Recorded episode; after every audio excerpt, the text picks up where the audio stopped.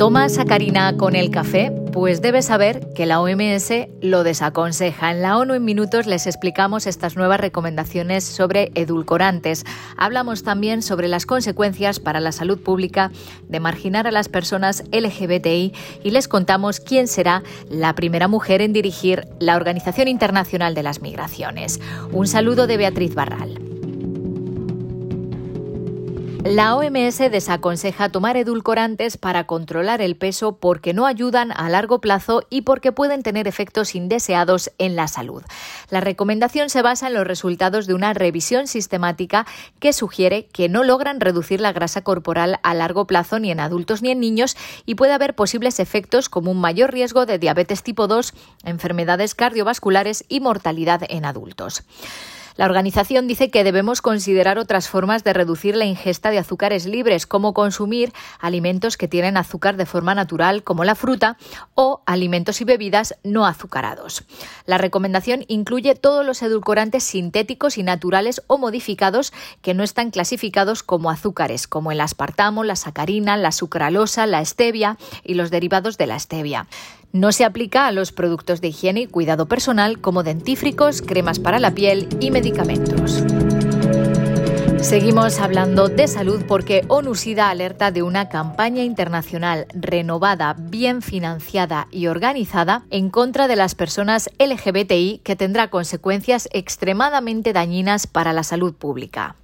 En todo el mundo, 67 países aún criminalizan las relaciones entre personas del mismo sexo y 10 imponen la pena de muerte. 20 países criminalizan la diversidad de género. ONUSIDA asegura que estas políticas cuestan vidas. La criminalización, la discriminación y la violencia impiden que las personas LGBTQI accedan a servicios esenciales. Según las cifras de la agencia, en países donde las relaciones entre personas del mismo sexo están criminalizadas, la prevalencia del VIH es cinco veces mayor entre hombres homosexuales y hombres que tienen sexo con hombres. Donde ha habido procesamientos recientes, esto aumenta a 12 veces más.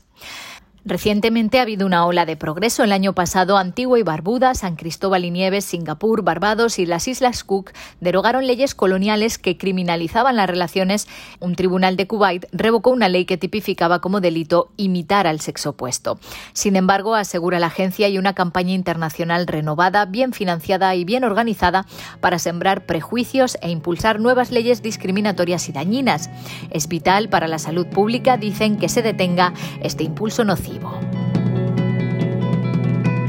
Naciones Unidas conmemora por primera vez la Nakba cuando se cumple el 75 aniversario del desplazamiento masivo de palestinos conocido como la catástrofe. Más de la mitad de la población palestina se convirtieron entonces en refugiados. El aniversario pone de relieve la que sigue siendo la crisis de refugiados más prolongada del mundo y es un recordatorio de que los más de 5,9 millones de refugiados palestinos registrados en la UNRWA siguen viviendo en medio del conflicto, la violencia y la ocupación y aspiran a una solución justa y duradera. La sede de Naciones Unidas acoge una reunión de alto nivel y un concierto conmemorativo. Y la estadounidense Amy Pope será la primera mujer en dirigir la Organización Internacional para las Migraciones. Pope se impuso al actual director, el portugués Antonio Vitorino, en una votación en la que participaron los 175 Estados miembros de la OIM. Será la primera mujer en conducir la organización y asumirá el cargo el 1 de octubre por un periodo de cinco años. Ante la evolución de las amenazas que plantean el clima y los conflictos, juntos podemos ayudar a las comunidades vulnerables que se desplazan en busca de protección y cumplir la promesa de la dijo en un mensaje su cuenta de Twitter tras conocerse su elección. Pope era la directora general adjunta para gestión y reforma de la organización. Anteriormente trabajó como asesora senior en migración para el presidente de Estados Unidos, Joe Biden. Hasta aquí las noticias más destacadas de las Naciones Unidas.